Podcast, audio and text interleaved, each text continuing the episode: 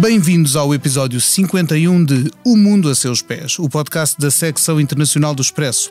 Esta semana vamos falar de ajuda alimentar e do Programa Alimentar Mundial das Nações Unidas, que há pouco mais de um ano foi distinguido com o Prémio Nobel da Paz. Esta entidade terá de certo muito a fazer em 2022, pelo que nos pareceu o assunto certeiro para a última emissão deste ano do nosso podcast. Para melhor entendermos como funciona esta organização da ONU, que assegura a comida necessária à sobrevivência de milhões de deslocados e refugiados, vítimas de conflitos ou de catástrofes naturais, temos connosco Pedro Matos, um português que trocou a vida mais ou menos tranquila de investigador do Instituto Superior Técnico pelo desafio solidário de ser um trabalhador humanitário do Programa Alimentar Mundial das Nações Unidas, isto há mais de 10 anos. Olá, Pedro. Olá, como está? Vamos conversar com este especialista em gestão de emergências que já trabalhou no Quênia, Mali, Sudão, Etiópia, Uganda, Iémen e Bangladesh. Tudo destinos que provavelmente os nossos ouvintes não planearam para as próximas férias de Natal. O Pedro também foi responsável pela coordenação da resposta humanitária depois de o furacão Idai ter devastado a região da Beira, em Moçambique. Falaremos sobre as barreiras que teve de vencer para começar a trabalhar com o programa alimentar, especializando-se na gestão de emergências e na aplicação de mecanismos de controle da ajuda alimentar. Eu digo vamos conversar porque comigo está a Manuela Gosta Soares, jornalista desta casa. Olá, Manuela. Olá, Pedro. Eu sou o Pedro Cordeiro, editor da secção internacional, e a assegurar a edição multimédia deste podcast temos connosco o João Luís Amorim. Vamos então uh, falar, Pedro Matos, sobre o seu trabalho e aquilo que antevê. Se calhar eu pedi-lhe para uh, nos confirmar que 2022 se anuncia um ano trabalhoso. Olá, sim, sem dúvida, sem dúvida. Nós antes da pandemia uh, estávamos a fazer bastantes avanços na, na segurança alimentar. Uh, havia cerca de 130 milhões de pessoas em fome extrema, nós já estávamos a chegar a 100 milhões de pessoas uh, em fome, em, em que o Programa Alimentar Mundial, o WFP, conseguia chegar, e esse, esse número foi empurrado dos 130 milhões para os 280 milhões. Nós aumentamos, conseguimos aumentar um pouco o nosso alcance, estamos neste momento a apoiar 115 milhões de pessoas em 84 países, mas estes 115 milhões de pessoas que estavam perto do tal objetivo das 130 milhões antes da pandemia afastaram-se muito porque houve é, centenas de milhões de pessoas em todo o mundo que caíram na pobreza ou por perderem os empregos, ou, ou porque as dificuldades de transportar bens uh, pelo mundo inteiro fizeram aumentar muito o preço desses bens e os preços de transporte, e portanto nós tivemos uh, uh, centenas de milhões de pessoas que caíram na pobreza e portanto fizeram afastar este objetivo ainda mais. Pedro, diga-me uma coisa, um, o que é que é considerada uma pessoa em fome extrema? Ajuda os nossos, as pessoas que nos estão a ouvir a entender melhor o que é que é fome extrema e como é que o programa alimentar consegue levar uh, alimentos a todas essas pessoas? Nós temos uma escala que vai de 1 a 5, um, uh, chama-se, é um índice que chama IPC, nós temos uma escala que vai de 1 a 5. 1 e 2 é considerado aceitável, uh, são basicamente quase todos, todos nós vivemos em 1 ou 2, um, o nível 3 são, uh, nós estamos a começar a ter que fazer cortes na nossa, na nossa alimentação diária ou temos, temos que começar a vender bens para conseguirmos, uh, uh, para conseguirmos suprir as nossas necessidades. O nível 4, nós estamos a começar a ter que já fazer alguns mecanismos extremos de, de, de adaptação ou vender todos os bens que temos nas populações que nós apoiamos, ou isso significa animais ou os poucos bens que as pessoas têm em casa ou uh, alguns mecanismos extremos, como por exemplo a prostituição para, para as pessoas conseguirem alimentar, e o nível 5 é o nível de um, o que a gente chama a fome. São pessoas que estão à beira de morrer, já, já, já têm uma má nutrição uh, bastante acentuada e estão à beira de morrer nas próximas semanas ou meses. Um, e, portanto, nós temos este IPC, esta classificação que vai de 1 a 5, o WFP tenta chegar às pessoas que estão em 3, 4 e 5, e no mundo temos uh, cerca de uh, 800 milhões de pessoas nestas três categorias, das quais 280 milhões estão em, em 4 e 45 milhões estão em 5. 280 milhões uh, nessa categoria é muita gente. Que tipo de alimentos são fornecidos a essas pessoas, sobretudo às pessoas que estão na categoria mais grave? Nós, nós, a comida que nós damos é um bocadinho aborrecida, mas isso é o que nós, é um bocado o preço a pagar porque nós conseguimos chegar a estas pessoas todas. Um, nós, somos, nós somos muito eficientes, acho eu, nós, nós alimentamos uma pessoa com 15 euros por mês, o que dá meio euro por dia, isto é suficiente para a pessoa se alimentar com três refeições, mas para conseguirmos fazer isto temos um sistema de, de, de, cadeias de valor e de logística muito, muito apurado e significa que a comida que nós damos também é bastante uh, aborrecida. Tipicamente nós damos à volta de 550 gramas de comida por dia, por pessoa. Essas 550 gramas, a grande maioria é um cereal, ou é arroz, ou é trigo, ou é milho, depende muito do que é que é o hábito das pessoas no, local, portanto 80% dessas 500 gramas são, é um, um cereal e depois damos uh, uma proteína, tipicamente é uma, uma lentilhas ou feijão, uh, demos óleo, sal e açúcar. Isso são as 2.100 calorias que nós garantimos um, a estas 115 milhões de pessoas que alimentamos. E essa, esse tipo de alimentos são sensíveis às crianças ou são feitos uh, suplementos especiais para as crianças? Nós temos aqui, isto, nós temos, isto funciona um pouco como menu. Nós basicamente temos um menu de atividades. Nós uh, fazemos, chegamos a uma certa zona, a um país, e fazemos uma análise das, das, necessidades daquele país e depois, dependendo de onde é que estão as, as vulnerabilidades, temos um menu de atividades para fazer. No caso de toda a gente estar em fome, nós damos esta distribuição de comida a toda a gente.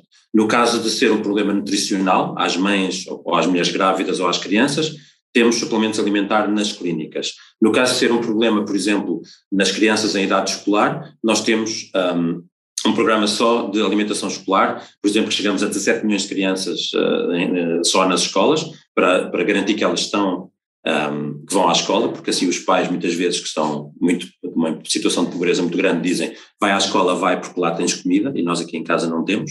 E isto funciona também com um incentivo à, à educação e depois funciona também porque as crianças aprendem melhor se tiverem uma refeição de manhã antes de começarem a aprender. E, portanto, eh, dependendo das vulnerabilidades, nós temos um menu de atividades, de comida por trabalho, ou distribuímos dinheiro, ou distribuímos comida, consoante a vulnerabilidade de cada sítio. Até que ponto, Pedro, é que os.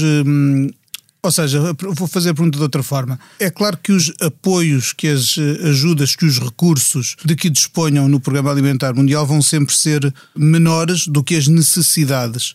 E eu perguntava-lhe até que ponto é que, da parte dos uh, governos dos vários países, e nomeadamente dos países mais desenvolvidos e, e menos afetados por problemas como a fome, que em teoria terão mais recursos disponíveis para libertar, até que ponto é que há uh, sensibilidade, receptividade e entusiasmo, digamos, pelos, uh, pelos trabalhos do, do programa alimentar e, e, por ajudar o programa alimentar? Nós, nós, quer dizer, nós não nos podemos queixar muito, nós somos a, a, a maior organização humanitária do planeta e temos um orçamento à volta de 10 mil milhões de dólares por ano, que parece muito, mas, mas, mas, isto, mas quando fazemos as contas aos 115 milhões de pessoas que nós assistimos, de facto nós dão valores muito pequeninos por pessoa.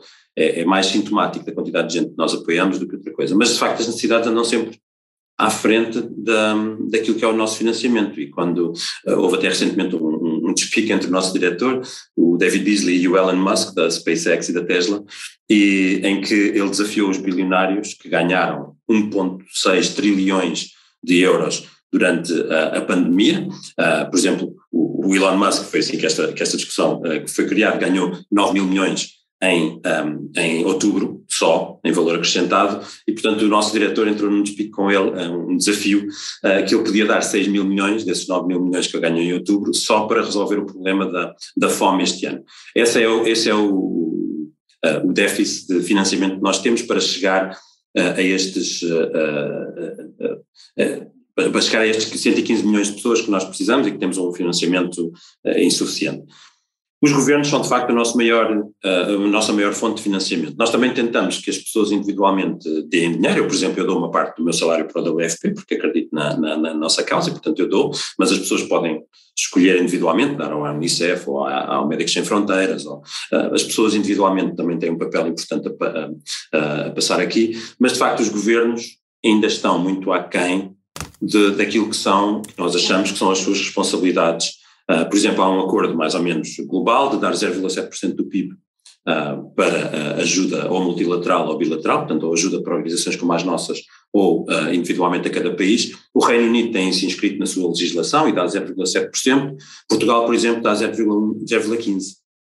Portanto, mesmo países mais pequenos, isto devia ser proporcional, estamos muito longe daquilo que nós achamos que são as nossas responsabilidades para tornar o mundo mais igual e menos, menos disparo. Nota que o Prémio Nobel da Paz, uh, atribuído no ano passado ao Programa Alimentar Mundial, tenha de alguma forma melhorado a percepção, ou pelo menos a notoriedade e a consciência do mundo para o trabalho que fazem?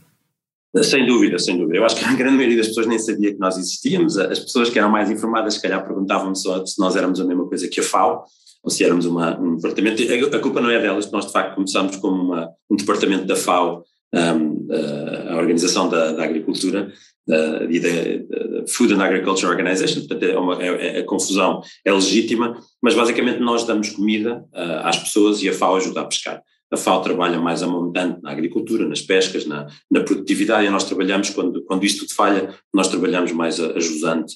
Uh, e, portanto, a confusão é, é, normal. E este, o, o Prémio Nobel deu-nos uma plataforma, para muita gente não sabia sequer que nós existíamos, ou o que é que nós fazíamos, uh, deu-nos uma plataforma para mostrar não só a dimensão, o facto de nós chegarmos a mais de 100 milhões de pessoas todos os dias, e o facto de chegarmos a essas 100 milhões de pessoas com muito pouco dinheiro, com, com meio euro por dia, é o que nos custa. No caso das, das, das alimentação é ainda menos, é 10, 15 cêntimos por, por criança por dia.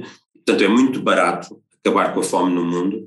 Um, e, portanto, temos um, uma plataforma para, para, para alertarmos e para, para tanto as pessoas poderem fazer mais, elas próprias, como pressionarmos os nossos próprios governos um, a, a, contribuirmos mais para, para, para, ajudar outras pessoas que também estão, quer dizer, não, ninguém, ninguém vai estar completamente bem até toda a gente estar bem. Isto não é só verdade no Covid, é também verdade no caso da segurança alimentar. No seu diagnóstico para 2022, quais irão ser as situações mais graves no planeta? Até este ano, o, Iémen e a Síria eram de facto as situações mais graves. O Iémen, em particular, tinha uma situação muito grave. Nós já alimentávamos 13 milhões de pessoas no Iémen todos os dias. O Afeganistão uh, suplantou muito rapidamente essa, essa situação. Nós temos uh, cerca de 23 milhões de pessoas no Afeganistão que estão numa situação uh, terrível.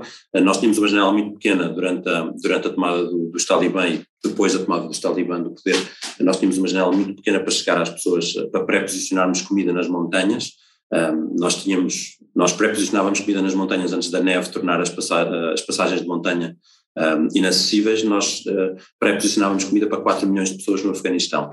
Nós não chegámos, não conseguimos chegar a tempo, Chegámos ainda a algumas pessoas, mas não conseguimos chegar a tempo, muito por falta de financiamento, mais do que por causa dos talibã. Não chegámos, eh, houve uma suspensão da assistência ao Afeganistão com medo que essa assistência chegasse aos talibã e, portanto, nós tivemos um déficit de financiamento muito grande que nos impediu de, de, de comprar comida a tempo de fazer chegar lá. E, portanto, o Afeganistão está-se a tornar muito rapidamente um, a maior crise que nós esperamos ter em 2022. Mas as outras não desaparecem, não é? O Iémen não desaparece, o Sudão não desaparece, nós alimentamos, onde eu estou no Sudão, nós alimentamos 10 milhões de pessoas, portanto parece ser uma, uma, uma crise relativamente menor comparado com, a, com o Afeganistão, mas continuam a ser 10 milhões de pessoas, é um Portugal inteiro. Um, uh, o Sudão do Sul vai ter, uh, vai ter, continuar a ter um problema muito forte, a Etiópia está em risco de, de, de, de cair numa guerra civil, uh, a Etiópia tem 100 milhões de pessoas e, portanto, mesmo uma pequena porcentagem de pessoas afetadas vai ser uma, uma crise um, gigantesco, gigantesca. Portanto, nós, nós estamos a ver com alguma preocupação a, a, a 2022 e, e, enfim, e, e, esperamos que as pessoas e os governos nos ajudem, quer a trabalhar sobre as causas dos conflitos, para que haja cada vez menos pessoas afetadas, quer, no caso disso falhar, podermos chegar às pessoas para elas não, não morrerem de, de, de fome associada aos, a esses conflitos. Além dos conflitos, hum, a outra grande causa, uh, corrija-me se eu estiver errado, de, dos problemas de uh, acesso à, alimentação mais básica passam em grande, em grande uh, medida pelo âmbito ambiental.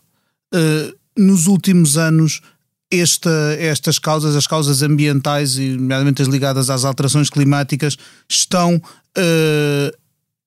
a ganhar preponderância face às causas mais tradicionais de que levavam à fome? Sem, dúvida, sem dúvida. E essa, essa, isso, essa, essa, essa frase é sem dúvida verdade.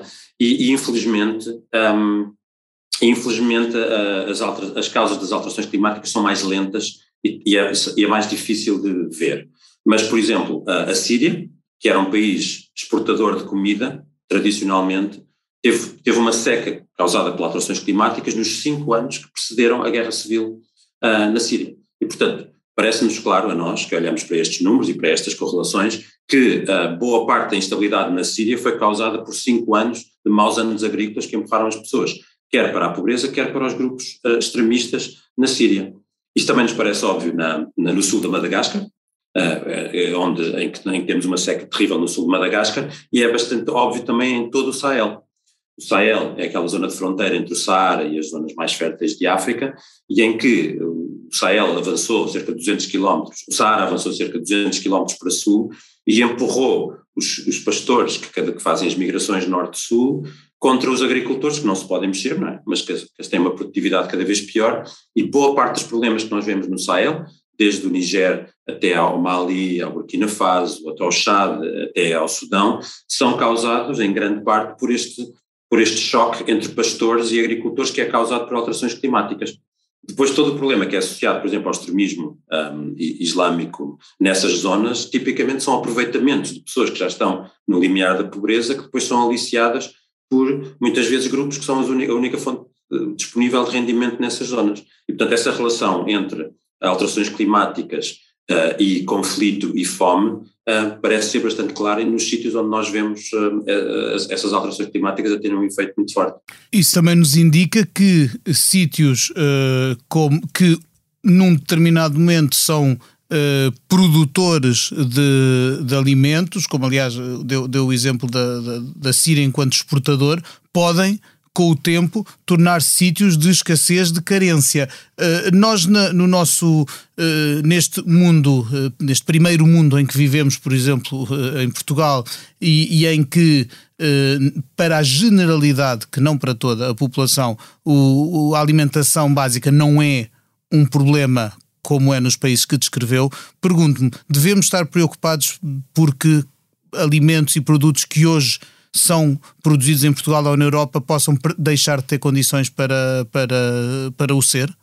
É uma pergunta difícil. Eu, eu, acho que nós, nós, quer dizer, os países, um, os países mais desenvolvidos um, migraram muito rapidamente para serviços e para não, e, e para não uh, suprirem as suas necessidades básicas eles próprios. Portanto, o, mundo está muito globalizado e o, o, o processo normal é as pessoas, por exemplo, nós temos países em África, onde temos 60%, 70% da população que trabalha em agricultura, muitas vezes agricultura subsistência, e em países mais desenvolvidos, como por exemplo os Estados Unidos, esse número são tipo 2%.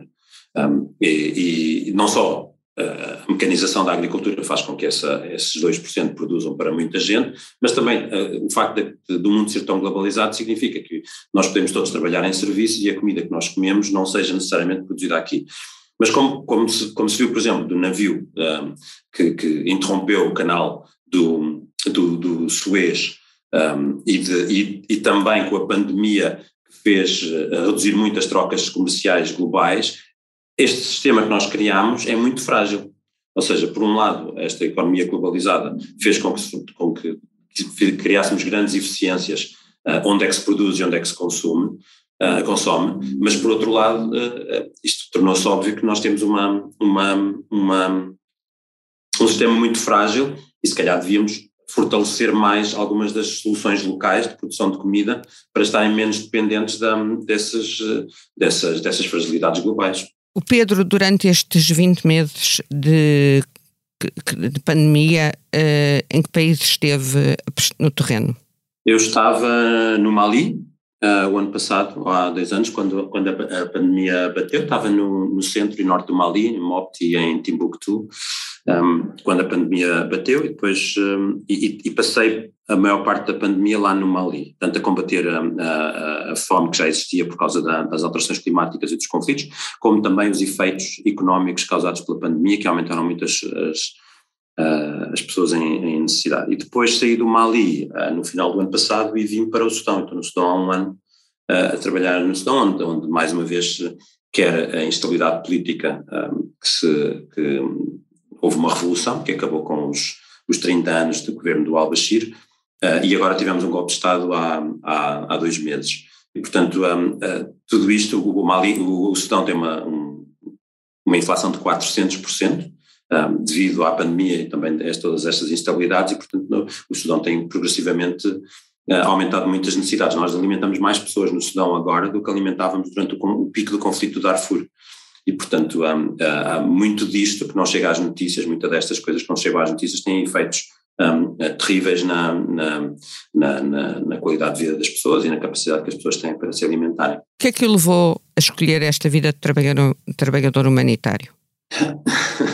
eu, eu, eu, trabalhava no setor espacial com imagens de satélite e trabalhava a monitorizar estes conflitos à distância e começou-me a fazer confusão um, não haver pessoas nas imagens de satélite que nós, uh, que, que, nós uh, monitorizávamos.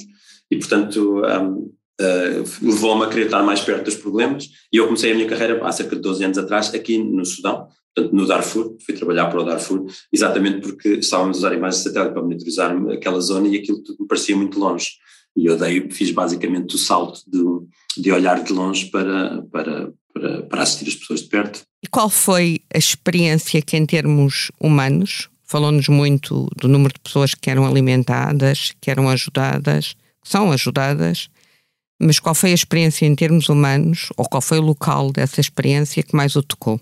É difícil, porque já foram tantos países ao longo destes anos.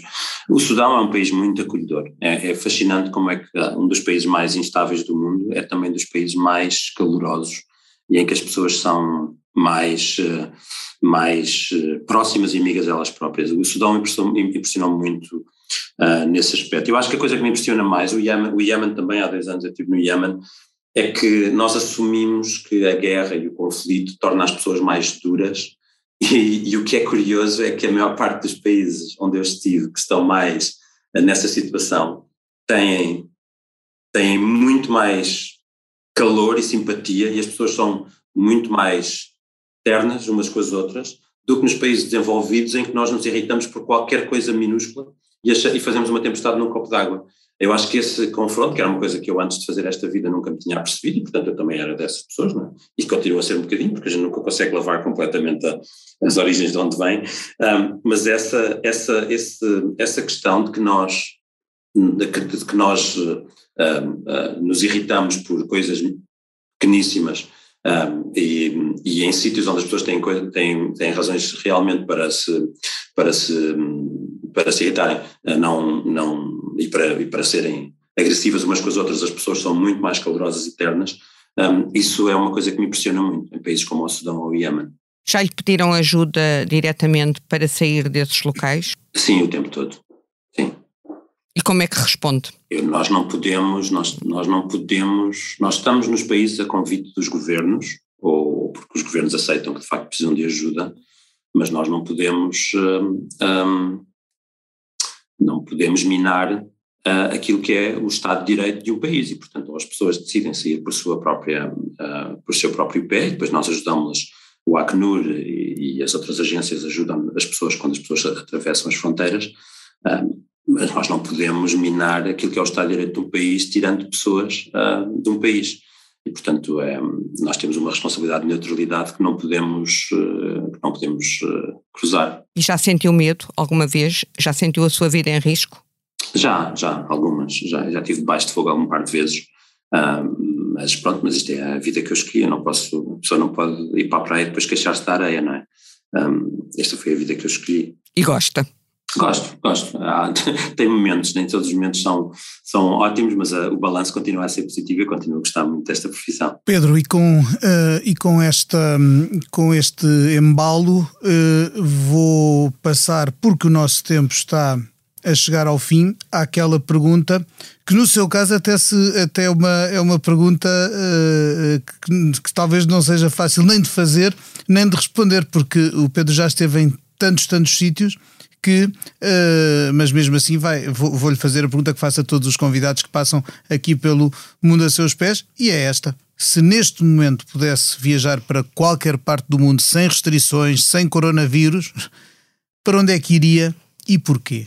Eu iria para o Tigre, no norte da Etiópia. É uma viagem que eu tenho planeada há muito tempo, eu já lá fui em trabalho e, e, e é uma das regiões mais bonitas. A Etiópia é um dos países mais fascinantes à, à face da Terra é, uma, é, um, é um país fascinante. E o norte, o Tigray, tem, umas, tem um sítio chamado Lalibela, que tem umas, tem umas uh, igrejas construídas na rocha, mas para baixo, portanto a pessoa ao nível do chão está no topo de um quarto andar e depois vê-se as, as, as igrejas serem construídas para baixo. Tem o Axum, com uns obeliscos enormes construídos há, há, há, centenas de anos, tem, tem umas, umas montanhas chamadas Shimian Mountains, onde se podem fazer caminhadas durante dias, e eu tenho essa viagem planeada e sonhada já há muito tempo, e, e, e, agora é muito difícil porque o Tigre está em guerra, e eu, eu espero que possa fazer essa viagem uh, em breve. E isso, isso, por um lado porque posso cumprir o meu sonho de ir lá, e por outro lado isso significa que o Tigre um, ficou em paz e que é possível voltar a, a, viajar para aquela região do norte da Etiópia. Muito bem, e é desejando que uh, o Pedro consiga em breve fazer essa, essa viagem, uh, até sobretudo se isso quiser dizer que as condições de vida das pessoas uh, no Tigre estão uh, melhores do que o horror que lá se passa hoje. É com esse desejo, dizia, que me despeço e agradecendo ter estado connosco neste episódio de O Mundo a Seus Pés. Desejo-lhe também boas festas. e chegados ao fim, resta-me agradecer ainda à Manuela Goxa Soares, ao João Luís Amorim e a si, caro ouvinte, que esteve desse lado a ouvir-nos. Este é o último episódio de 2021 do nosso podcast. Voltaremos em janeiro com novos assuntos e novos convidados. Para a semana ainda teremos o África Agora com a Cristina Pérez, que aconselho a não perder. Até lá, até breve, até sempre.